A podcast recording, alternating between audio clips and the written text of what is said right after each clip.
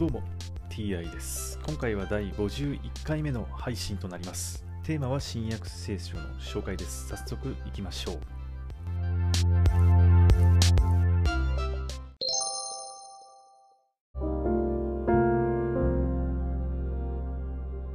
新約聖書第50回。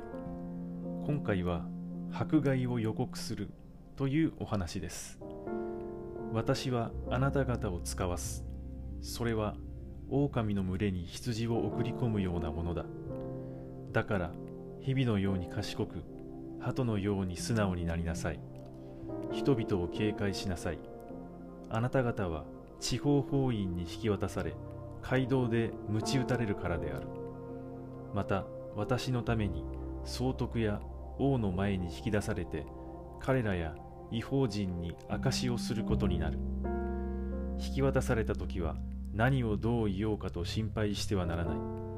その時は言うべきことは教えられる。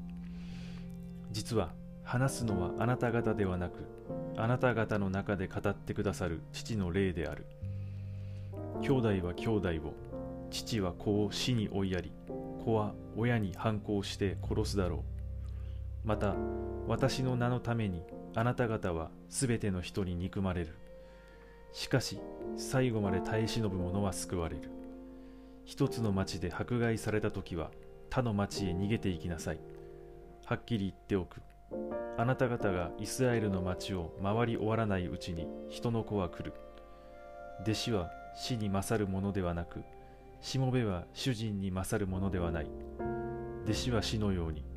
しもべは主人のようになればそれで十分である。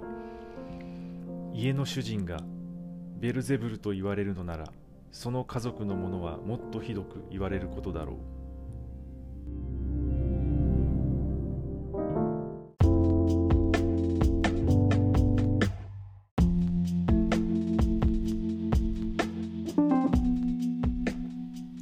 迫害をされることを予告してしかも私の名のためにあなた方は全ての人に憎まれるとかねそこまで分かっているわけですね。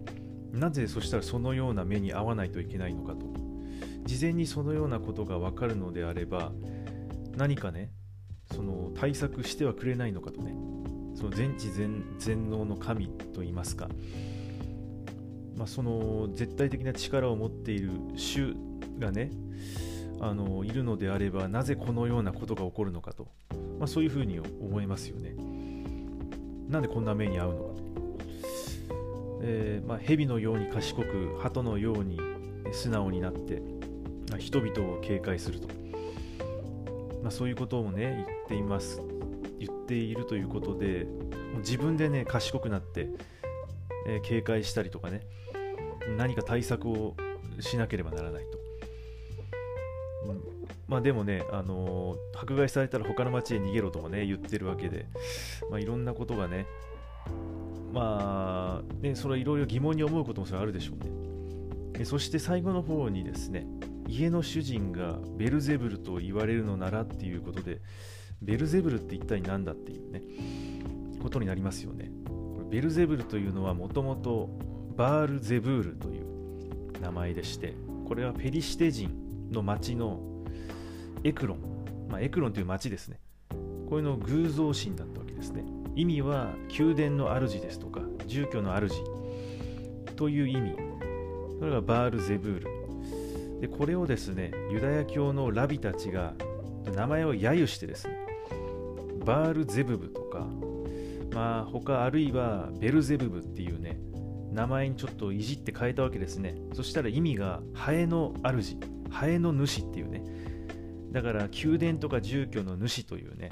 そういう意味から、うん、虫のねハエの主とかね。そういうのにねちょっと言葉をもじって揶揄して変えたりしたらしいんですね。でそこからまあ来てる言葉で新約聖書の中でベルゼブルと言ったら悪霊の頭、まあ、悪魔とかね。そういうものを指すと言われておりますね。